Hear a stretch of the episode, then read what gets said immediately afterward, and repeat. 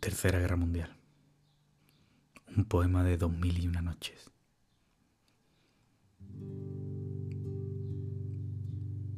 Pienso pasear entre bombas y propósitos. Pisaré lo que antes fue hierba seca. Y con el alma vacía llenaré de olor a muerte mis pulmones.